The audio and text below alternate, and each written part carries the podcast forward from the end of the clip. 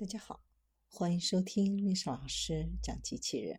想孩子参加机器人竞赛、创意编程、创客竞赛的辅导，找历史老师。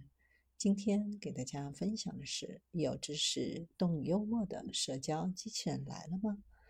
随着人工智能对人类认知能力模仿水平的提升，智能机器人能否产生自我意识和情感的问题，已经从远虑逐渐变成了近忧。最近一段时间，人工智能和机器人领域最火的话题，莫过于智能对话系统、生成式预训练模型聊天机器人 ChatGPT。ChatGPT 不仅包括中文在内的多语言聊天，还能够扮演角色、执行编程。对于人类或诙谐或严肃的提问，它的表现都令人感到惊艳。相当多的知识内容正确，语言表达更是流畅，而且还支持多轮连续聊天。网友们都感慨。这种智能系统如果应用在机器人上，人类与机器人的社交或许会成为一种新的可能。对于智能机器人自我意识问题的深切关注，反映了人们对机器人失控的忧虑。不少人感慨自己已经沉迷于与 ChatGPT 的对话，让它替自己编程写稿，效率提升。甚至有人用它生成了行业的咨询报告，通过对话引导它生成的书也在亚马逊线上出版。消除这种认知和忧惧的最佳方式，就是深刻的认识和把握原理和本质，打开智能机器人自我意识的黑箱。那么，ChatGPT 代表的人工智能聊天机器人的本质是什么吗？值得人们这么担忧和恐惧吗？不可否认。技术的进步与应用，在为人们的生活带来便利的同时，也让大家在一定程度上产生了恐惧。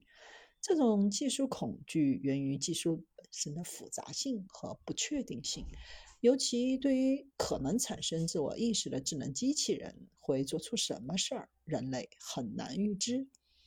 社交机器人可能会通过编程接口搜索特定的社交网络和讨论会。作为虚拟对话参与者来影响公众的意见和话题走向，在社交平台模仿人类用户的言论。但如果体验过 ChatGPT 的相关程序，大家就会发现，它本质上依然是工具，而非独立的机器人智能体。按照人工智能学界的划分，目前有可能产生自我意识的。智能机器人是一种高级人工智能，主要具有互动性、自主性和自适应性。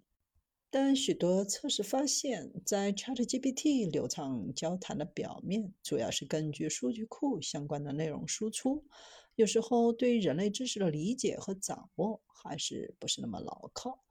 随着测试的增加，已经有越来越多的人感慨，他常常一本正经的胡说八道。由于错误的信息与纯熟的语言表达出来，加上信息不对等，因而更加隐蔽，让人们更加难以察觉，难免会造成一些误解和困扰。从人类聊天对话的原理来说，人类自我意识的产生有两种方式：一种是自我激发，一种是他人的认同。这两种方法也被学界用来训练人工智能。正如 ChatGPT 自己的介绍。我只是一个语言模型系统，借助驾驭极其广泛的知识内容，来自对互联网文本内容的获取和理解，形成自己的知识体系。这其实也是人工智能训练的常用技巧。ChatGPT 的内容输出并不单纯只是对知识的整理，可能也有自己的理解和表达。但问题在于，自我意识和自我认同往往不可分割。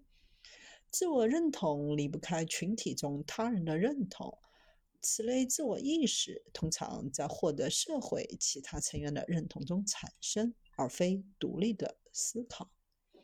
有了对意识的自主性认知，再去看看 ChatGPT 本身的运行逻辑，探索机器人自我意识有两种路径：一种是数据智能，一种是类脑智能。两者自我意识产生分别采用了他人认同路径和自我激发路径，本质互不相同。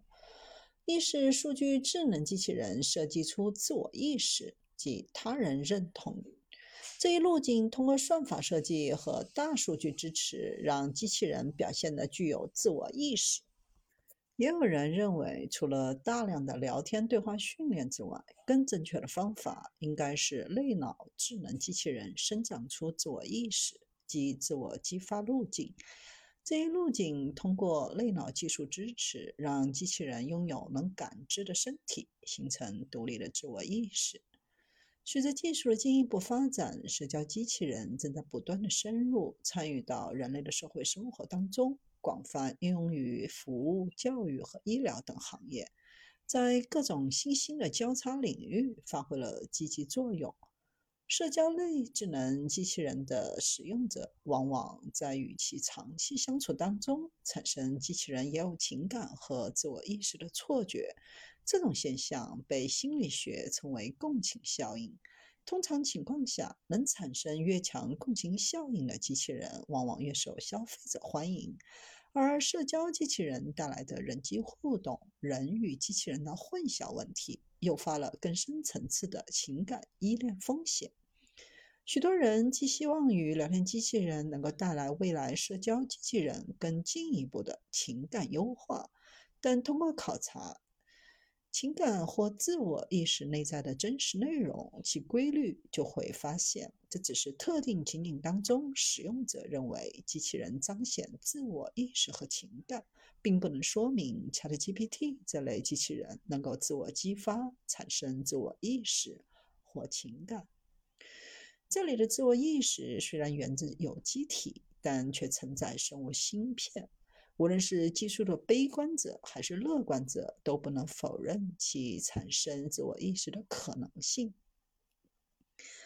虽然镜像实验作为机器人自我意识验证的一个视角，制造出生物性质的类人自我意识的智能机器人，可能并不是天方夜谭。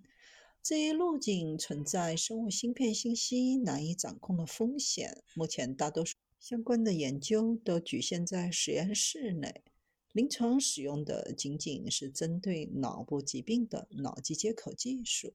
对于这种患者的使用，要提前进行训练，也要通过与人的协助才能展现出智能。